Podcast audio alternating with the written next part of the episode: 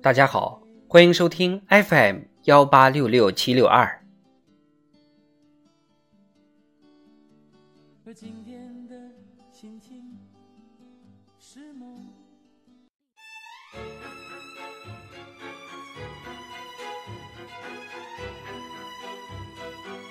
智慧人生，帮你开启生活的另一面。张望和走神，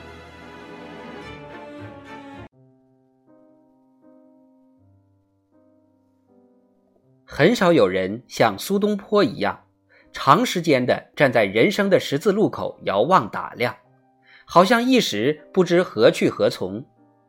这时候他驻足不前，茫然四顾，这是从他留下的文字中所感受到的。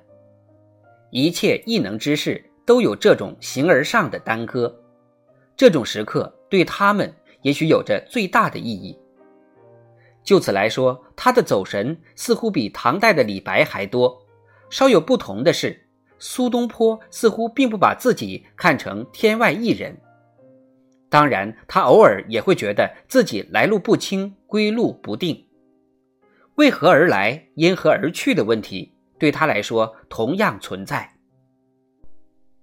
他一直在设问和寻觅，觉得自己似乎是一个假设、一个符号、一个供神灵和他人测试的标本，一个被莫名的力量遣使的游魂。此身如传舍。何处是吾乡？无声如寄耳，初步则所视。人生如逆旅，我亦是行人。特别是那些唱和陶渊明的拟古诗，更有一种张望的感觉。这种神态是诗人文字中留下的，也是匆匆旅途中给人的印象。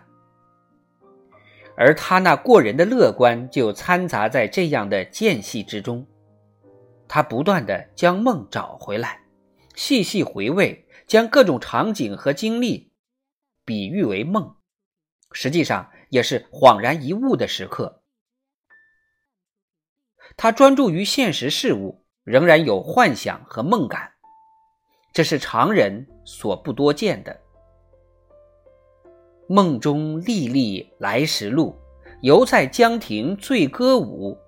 尊前必有问君人，未到别来心与绪。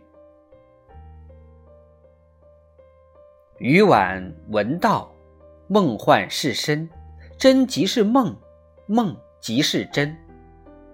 总有一种奇幻和未知在牵扯他的心灵，所以常于奔波中停下来。开始走神，恍惚进入了又一个梦境，以至于分不清他与现实的关系，自己身在何方。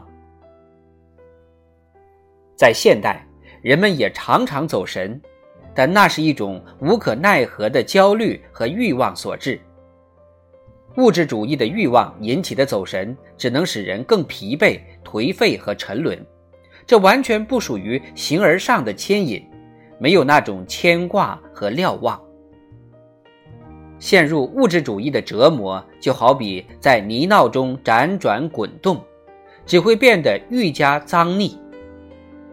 而诗人的那种走神和遥望，却不啻一场洗涤，让人能够从眼前的污浊中一跃而出，在滚滚浊流的岸边稍稍停留，回视，寻找各种可能。东晋的陶渊明如此，唐代的李白、杜甫如此，北宋的苏东坡更是如此。古往今来，谁能达到这一境界？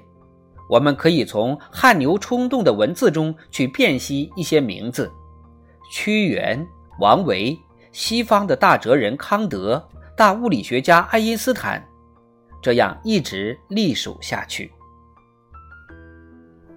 强烈的世俗物欲就像一块污浊斑驳的布，把我们包裹起来，连一点空隙都不留，直至窒息。这时候的人再没有活泼的灵魂，已经徒有形骸。数字时代的人并没有在假设和虚拟中获得觉悟，不仅不会走神，而且非常专注。